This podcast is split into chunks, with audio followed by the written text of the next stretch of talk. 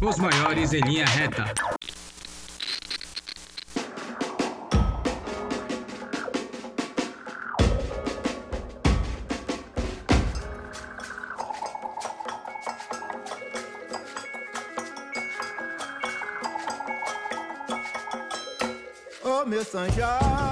Olá pessoal, hoje no nosso programa vamos falar de Lia de Itamaracá, a nossa rainha da ciranda e patrimônio vivo da cultura do nosso estado. Eu sou o Júnior Candeias. E eu sou o Rafael Santos e esse é o podcast Os Maiores em Linha Reta. Eu sou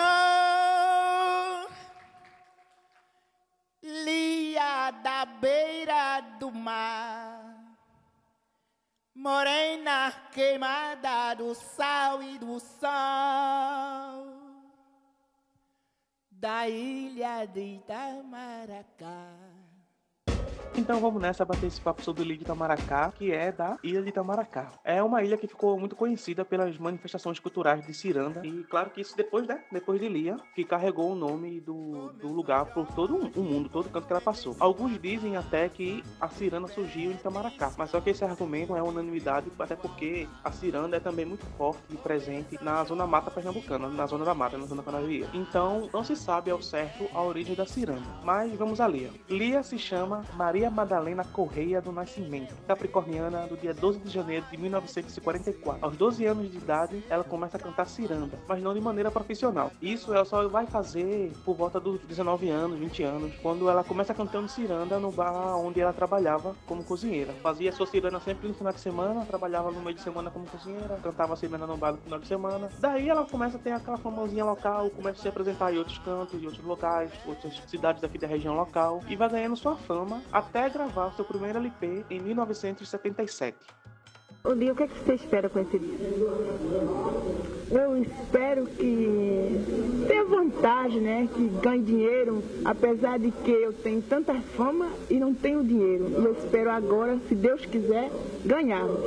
Esse é o meu desejo. Porém, Infelizmente, trabalhar com cultura popular é muito diferente do que as pessoas imaginam. Não existe ainda hoje uma valorização de fato do artista popular. Lia, apesar de ser conhecida, não teve o retorno merecido pelo seu trabalho. Porque, apesar de ser conhecida por fazer cultura popular e por as pessoas até gostarem, sabe, de, de ter uma pessoa fazendo cultura popular, sendo reconhecida e tudo mais, mas a galera ainda tem essa ideia de que se está fazendo cultura popular, tá meio que intrínseco na cabeça das pessoas que é uma coisa menor. Então, não tem a valorização certa ela não é tratada como uma, uma, pessoa artística, de fato. E aí o que acontece é que, tipo, as pessoas chamam pra cantar de maneira assim, não pagam um cachê decente, às vezes nem paga cachê. Não tem transporte para ir buscar, para ir levar a pessoa, sabe? Toca por, por grade de cerveja, toca por micharia. Eu chamo isso de, de aproveitamento. Por quê? Porque o artista de cultura popular, o artista que, que, se, que vai cantar e defender a cultura popular, que é algo que tá, vive em risco de, de se, sabe, de, de se extinguir, algo mais ou disso, eles fazem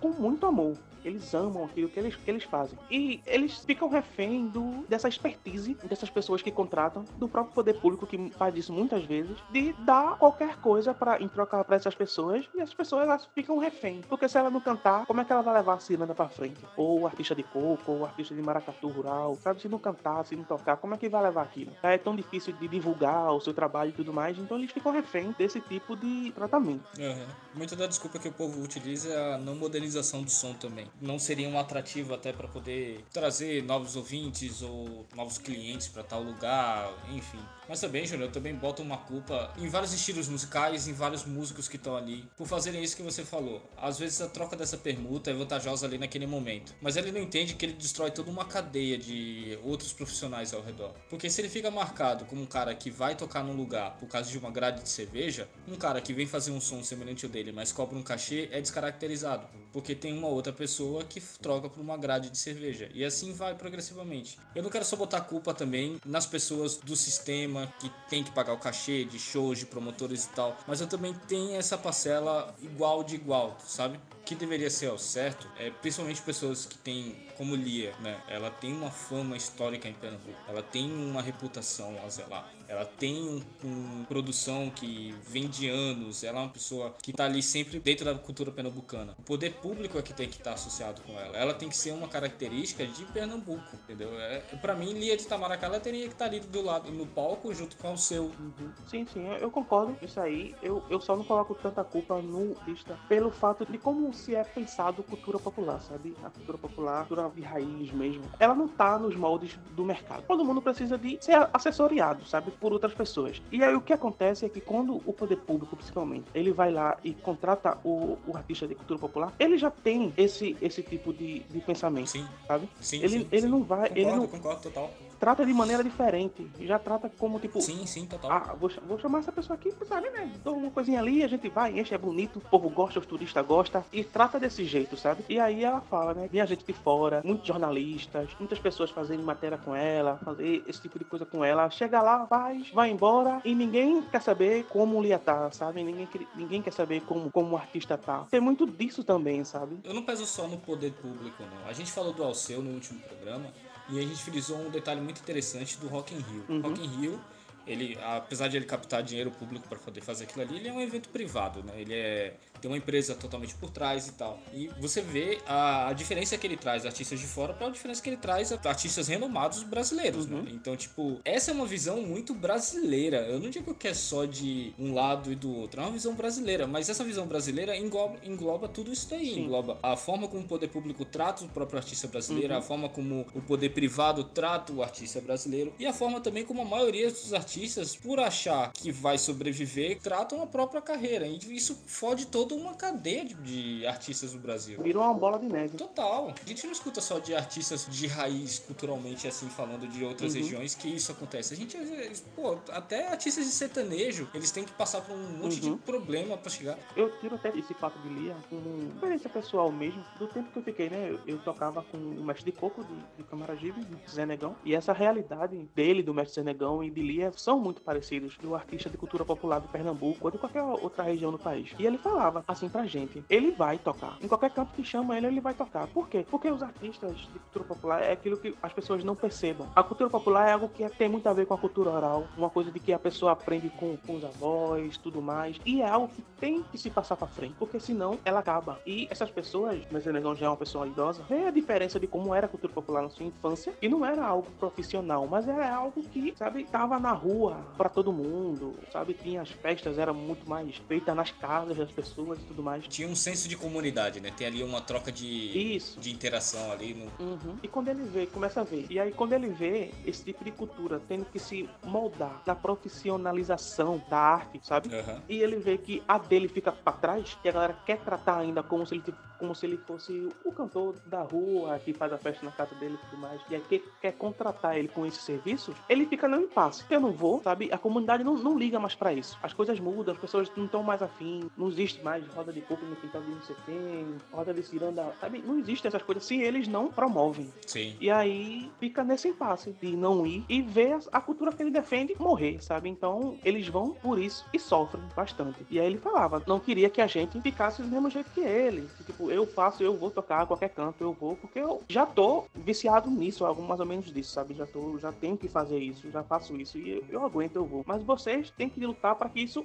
vire renda para vocês e, e tudo mais. Ele tinha essa consciência. Tanto é que Lia, ela a renda dela, mesmo depois que ela consegue dar um espaço maior e uma profissionalização maior, a renda dela sempre foi a merenda. Ela trabalhou como merendeira Aham. numa escola estadual lá de, de Itamaracá, trabalhou até se aposentar. A renda dela era merendeira, tanto é que tem a música que é Solia, Cirandeira Merendeira, né? Ela viveu também como merendeira, né? Aham. Essa situação dela ficou até ela conhecer Beto Reis, né? Que, que é um produtor musical daqui de Pernambuco, que viu essa situação de Lia e incomodou, sabe? E quis chegar junto pra trabalhar junto com ela, agenciando a carreira dela. E em 98, ela participa do festival Abrir pro Rock. Depois que ela participa desse festival, ela fica mais conhecida nacionalmente. A gente dá um pulo, né? De 1977 até 2000, quando ela vai finalmente conseguir gravar seu segundo álbum, que é Eu Sou Lia. Oito anos depois, ela grava seu terceiro álbum, chamado Ciranda de Ritmo. Tem no YouTube completo, dois álbuns muito, muito bons.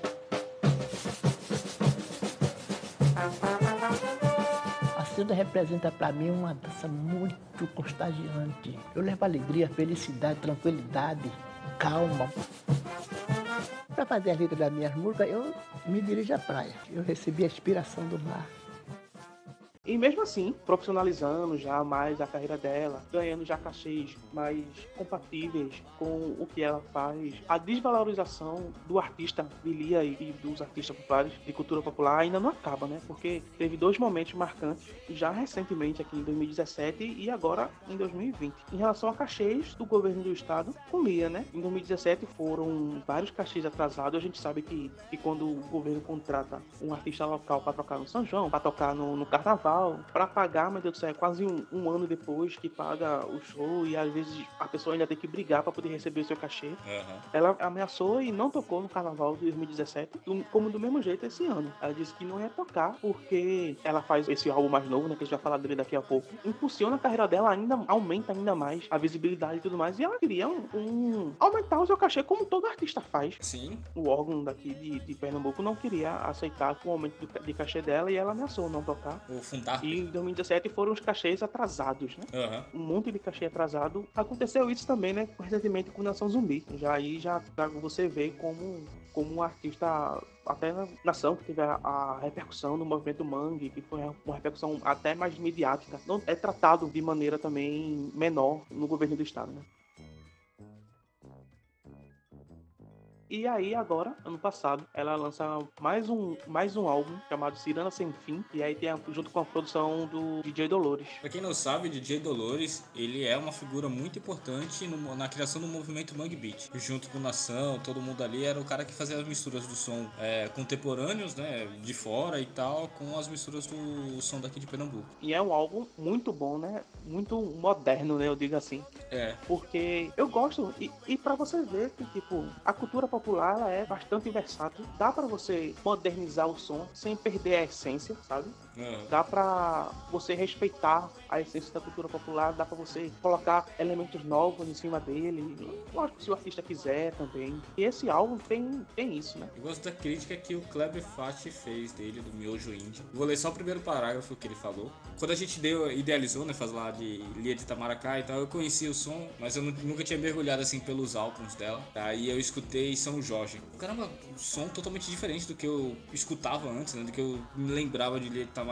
Eu fui caçar esse CD, né, e eu me surpreendi na época e eu li essa, essa crítica dele do Kleber Fati, Miojo Indie. Imersa em meio a sintetizadores e ruídos atmosféricos, a voz forte de Lia de Tamaracá rompe com o silêncio, ganha forma e cresce. São faixas de essência regionalista, ainda íntimas da mesma ciranda que revelou o trabalho da artista há mais de quatro décadas, mas que se permitem provar de novas possibilidades com um delicado ponto de ruptura e fina renovação. É, é, isso, cara. Eu acho que tipo, você pode fazer o que quiser com seu som, é, as pessoas podem fazer o que quiser, ou trabalhar com o que quiser, respeitando o desejo, principalmente do artista principal, que no caso é Lia. A questão só é o valor que se dá à música tradicional, ou a música tradicional mesclada com a moderna, ou a música tradicional descaracterizada e ficando moderna. A questão é o valor, sabe? Não tem um maior que o outro, um, um melhor que o outro. Quem coloca esse, esses valores e como eu e conceitua tudo isso através desses valores, aí eu acho que é um erro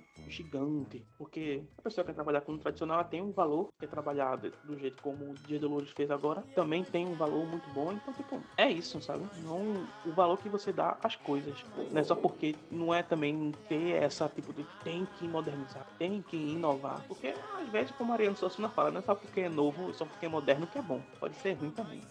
E esse álbum também tem o, o trabalho, né, de um, todo um trabalho de identidade visual muito bonito que foi feito pela Ana Freitas. E a gente falou, assim, mais dessa parte rítmica, da parte instrumental do álbum, né, das novidades e tudo mais. Tem também, né, a parte dela, né, eu, eu, acho muito legal isso, que ela se permitiu cantar o que ela gosta de cantar. Sim. Adorei ela, ela cantando Relógio, que é uma música bem antiga. Passeia por outros ritmos, né, as coisas que ela gosta de cantar. Então, tipo, é muito, muito, muito bom esse, esse álbum, Ciranda Sem Fim. É com esse álbum também, ela subiu aos palcos da Universidade Federal de Pernambuco, aqui, a UFPE, e ganhou o título de doutora honoris causa. É, para quem não sabe, essa homenagem é feita para aqueles que, assim como ela, né, dedicaram sua vida para o desenvolvimento da educação e cultura local. Lia também teve uma contribuição é, em filmes, né? Sim, atuou, participou de três filmes. Ela tem cenas lá com ela, é, Paraíba Mulher Macho, de 83, de Tizuka Yamazaki, Sangue Azul, de 2005, de Lírio Ferreira, Bacurau, agora mais recente, que é de Kelly Mendonça, do ano passado. E aí Lia vive esse tempo sempre lá na ilha de Itamaracá, né? Mora lá, vive lá, mesmo viajando por tudo que é canto, por, todo, por vários países do mundo, mas tá sempre lá na ilha de Itamaracá. Mantém o Centro Cultural Estrela de Lia, um centro cultural mantido por ela. Teve também diversos problemas, passou sete anos fechado, esperando uma reforma, esperando o poder público chegar. Eu lembro que em 2014 teve uma, um, um, acidente que o, o telhado lá do, da parte central do, do centro caiu, e aí só teve uma repercussão maior, imediata, em relação a isso depois que aconteceu isso isso, né? Então, aí teve todo o apoio do poder público para ajeitar tudo mais, mas é isso, né? Um centro cultural desse, mantido por Lia na, na ilha de Itamaracá, na ilha que ficou conhecido por ser ilha da Ciranda, por causa de Lia, é muito importante para fomentar a cultura, para a cultura viver. Só para frisar, as oficinas que ocorrem lá, as oficinas que já ocorreram lá e ainda ocorrem, é de cerâmica, percussão, fotografia, malabares, rabeca, teatro, ciranda, né? Cavalo marinho, escolar, né? De aulas de reforço, eles abordam também temas de violência física, violência contra o meio ambiente, sexualidade. Então é uma coisa muito boa ali na região. Sim. E a gente e o poder público, aí principalmente o poder público tem que valorizar demais, né? Tem prefeitura aí que arranja dinheiro para chamar a Anitta no Réveillon, mas Verdade. não quer olhar para a cultura local, né? Pô, sabe? É, é, a riqueza da gente. Tem que, que tem que ter mais importância.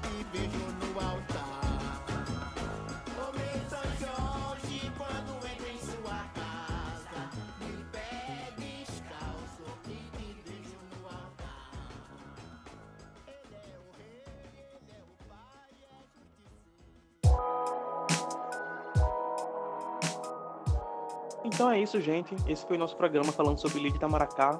Escutem seus álbuns, escutem os, é, os quatro álbuns dela, de 77, 2000, o de 2008. Tem no YouTube esses três e esse mais novo recentemente, esse, esse mais novo recente, Ciranda Sem Fim. Tá no Spotify. Assistam também, tem um documentário no YouTube chamado Eu Sou Lia, feito pelos alunos de comunicação social da Faculdade Maurício de Nassau. E é isso. Eu acho que é a mesma recomendação. Eu principalmente queria pedir para vocês escutarem o Ciranda de Ritmos e o, o recente, né? Uhum. Pelo menos para quem não tá acostumado tanto com a música mais regional, ele entra mais fácil. Daí depois você começa a procurar os mais antigos e tal. Em paralelo, teve o Macumbas e Catimbós da Alessandra Leão, também de 2019. Sim. Vale muito a pena também, nessa mesma pegada e tal. Sim, é um disco muito bom. E tem uma música que tem participação de Lê, né? Sim, sim. Uma música belíssima, cantando pra Iemanjá. Então é isso, gente. Muito obrigado se você escutou até aqui. Não esqueça de seguir a gente nas redes sociais. No Instagram tá como arroba os maiores em linha reta. E lá no Twitter tá como arroba maior linha reta. Certo, Júlio? Tá certo, Rafa. É isso, galera. Até a próxima. Tchau, Valeu, tchau. até a próxima.